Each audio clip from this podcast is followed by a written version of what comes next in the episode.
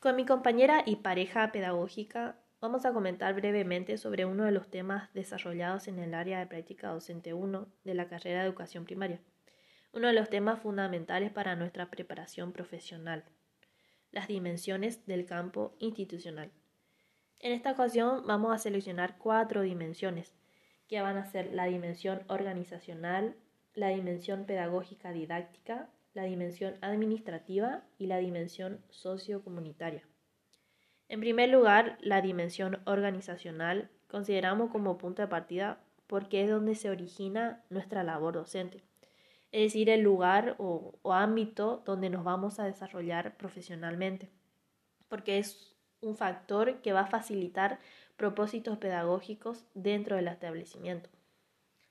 Agregando a tus dichos, considero que también favorece la comunicación, el trabajo colaborativo, la toma de decisiones y creo que principalmente aborda proyectos institucionales que tendrán como objetivo superar cualquier problemática o situaciones que se puedan manifestar en la escuela.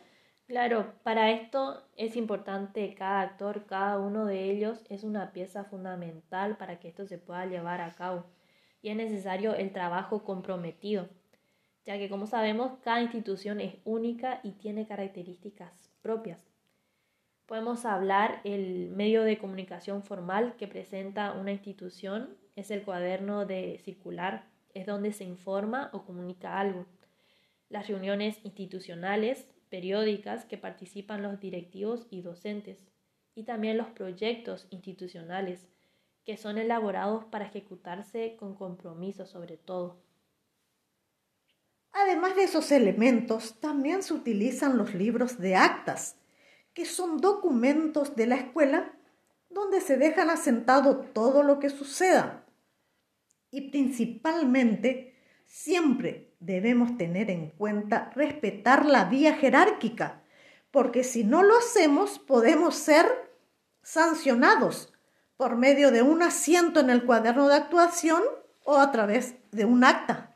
Entonces podemos decir que esta dimensión trabaja en equipo con el área pedagógica para el desarrollo de las actividades escolares. Es por eso que se encuentra muy relacionado con la segunda dimensión, que es la dimensión pedagógica didáctica. En sí, esta tiene que ver con todos los contenidos y propósitos sobre la enseñanza y su planificación. Por ejemplo, las estrategias eh, que deben ser utilizadas, la relación que se da entre el docente y el alumno y a su vez ese vínculo con el conocimiento a la hora de enseñar. Se trata en saber utilizar estas estrategias acordes a los contenidos que se va a dar o se pueda transmitir y el tipo de aprendizaje que se desee lograr.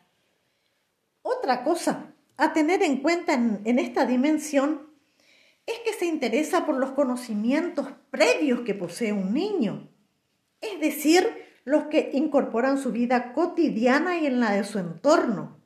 Y es ahí donde nosotros como docentes tenemos que tener esa capacidad de transformar ese conocimiento en un nuevo conocimiento más científico o sabio para conseguir una enseñanza significativa para ellos. Y para lograr una enseñanza significativa, podríamos utilizar herramientas pedagógicas con lo que pueda contar la escuela y saber aprovecharlas. Por ejemplo, pueden ser las láminas o algunos juegos didácticos, libros y sobre todo tener en cuenta que se debe evaluar a los alumnos para comprobar si se logran los objetivos propuestos. Y estas puede ser en forma individual o grupal, también pudiendo ser de forma cuantitativa, cualitativa y y, o en proceso. Como vos decís, la evaluación es una herramienta necesaria para comprobar los aprendizajes alcanzados falencias o debilidades de los educandos, o bien identificar el error y luego trabajar sobre ellos. Entonces estas dos dimensiones que, que bueno, acabamos de mencionar sería necesario que estén respaldadas por el área administrativa, que es la tercera dimensión. En sí, esta se basa en una serie de trámites necesarias para todas las acciones que se llevan a cabo en una institución por medio de las documentaciones, que es donde se registran todo lo que sucede o se lleve a cabo. Si en una institución se debe administrar y organizar según los requerimientos. Esa tarea generalmente está a cargo de administrativos. Por ejemplo, los secretarios, los docentes, los directivos, que muchas veces tienen a cargo esa responsabilidad. Porque además eh, también la administración tiene que ver con la distribución y articulación de recursos financieros, la rendición de cuentas, eh, los suministros materiales y también son necesarios contar con los recursos humanos, que son las personas que integran esa institución y son las que van a llevar a cabo el cumplimiento de las tareas y sobre que establezcan en ella y que lleven a cabo. Estas tareas son las que van a tener el propósito de que todas las actividades escolares se realicen de acuerdo a una determinada planeación y beneficiar a los alumnos y sobre todo lograr los objetivos que sean propuestos.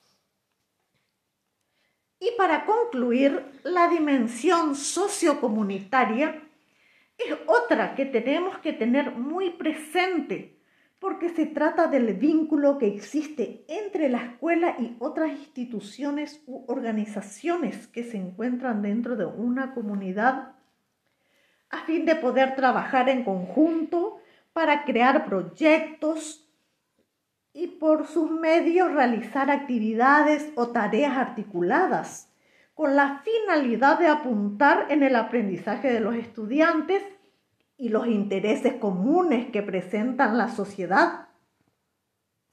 Por ejemplo, si hablamos de proyectos en común, eh, podemos hablar eh, con el municipio sobre la seguridad vial, colaborando desde la educación y formación de los niños para poder concientizar o prevenir accidentes y así proteger sus vidas.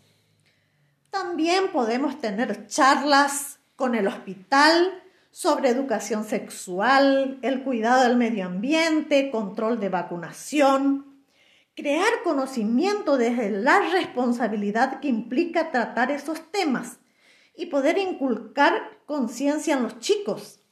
También el trabajo en equipo con minoridad y familia, sobre problemáticas de los alumnos que muchas veces se da de manera común y poder obtener la ayuda de profesionales, así como psicopedagogos, psicólogos, que es la forma de acompañar, tratar de entender cualquier situación que más de uno esté pasando o prevenir, que pueden sentir confianza a que estamos dispuestos a ayudarlos. Es importante saber que en esta última dimensión los encargados que son los directivos del área organizacional, son los quienes van a delegar esta actividad a quien corresponda.